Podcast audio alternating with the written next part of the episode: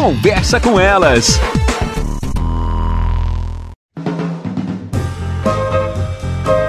Eu sou Cristiane Finger, jornalista. Ana Paula Lundegren, psicóloga. Estamos começando mais um Conversa, com, elas. Palavras, elas vêm e vão e tem algumas da moda e a procrastinação é uma delas. Uhum. Mas acho que é importante a gente olhar para isso, né, Ana? Quando a gente deixa realmente aqueles afazeres não tão legais a serem feitos no dia seguinte, no outro, no outro, e sempre vai dando um jeito de empurrando com a barriga. E às vezes são afazeres, outras vezes são decisões importantes importantes da vida, ou são conversas que a gente precisa ter e não consegue tê-las. E aí, tem dica? Eu sei que a Ana não gosta de dica, mas tem dica não. pra não procrastinar, Ana? Tava, sabe que eu tava te ouvindo, tava pensando, tu viu que eu tava pensativa aqui, né? Na realidade, eu acho que tem uma coisa bem legal desse tema que a gente já falou várias vezes e que eu nunca abordei esse ponto específico. Essa é a vantagem, a gente vai cada vez abordando outras coisas. Tem uma diferença entre procrastinar, né, seja lá o que as pessoas entendem desse tema, e ter dificuldades para entrar na vida adulta adulta. Tem pessoas que procrastinam no sentido de, ah, não vou fazer isso hoje, vou fazer amanhã, e se enrolam e às vezes se desorganizam. E tem pessoas, Cris, que embora tenham 30, 40, 50, até 60, nunca conseguiram se apropriar da vida adulta. São aquelas pessoas que são adultos, têm uma casa, às vezes família, filho, não conseguem cumprir horário, não conseguem cumprir suas obrigações, não conseguem cumprir com a palavra que combinam com as pessoas. Sabe aquela coisa básica do tipo assim, bah, desculpa, não vou conseguir cumprir aquilo que eu falei contigo, hoje não vou cumprir nosso horário não... Tem pessoas adultas que não avisam coisas para as outras, que deixam as outras assim, a gente diz no vácuo, né? Então tem uma diferença entre, por exemplo,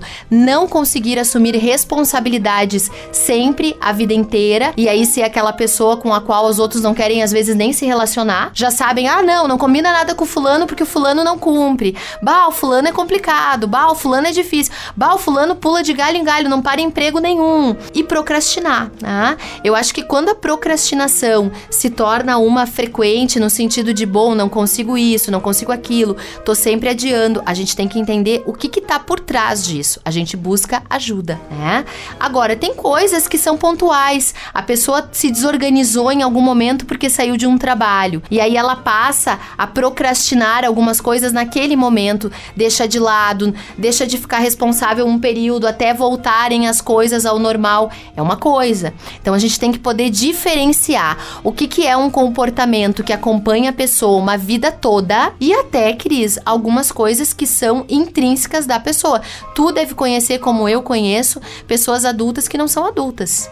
Que os outros têm que estar tá sempre. Tem gente que não é esposa do marido, é filha, marido é filho. Então, assim, tem coisas que a gente tem que buscar ajuda. Importante é diferenciar. Bem Exato. legal essa reflexão. Até mais.